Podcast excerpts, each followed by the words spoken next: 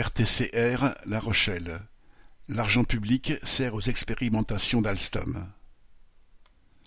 À La Rochelle, les anciens se rappellent que leurs impôts, en 2001, ont servi à financer la construction d'une ligne de tramway.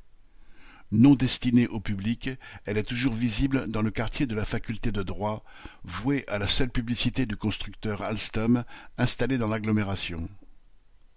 La ligne de tramway avait coûté trente-quatre millions de francs. Vingt ans plus tard, avec un nouveau maire et président d'agglomération, la même politique sévit, puisque l'agglomération de La Rochelle a acheté en 2019 pour 2,56 millions d'euros quatre bus électriques expérimentaux à Aptis, filiale d'Alstom, et dépensé 680 000 euros d'argent public en bornes de recharge pour ces bus.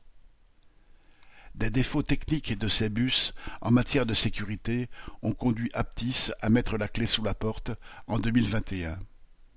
Depuis, les bus étaient indisponibles la moitié du temps et les pièces de rechange rendues indisponibles, ce qui a conduit la Régie des transports communautaires Rochelais, RTCR, à les rendre à Alstom en juin dernier mais Alstom, malgré 292 millions de profits réalisés en 2022-2023, n'a consenti à verser à la régie que 1,4 million d'euros pour le rachat des bus, pour lesquels elle avait pourtant servi de cobaye.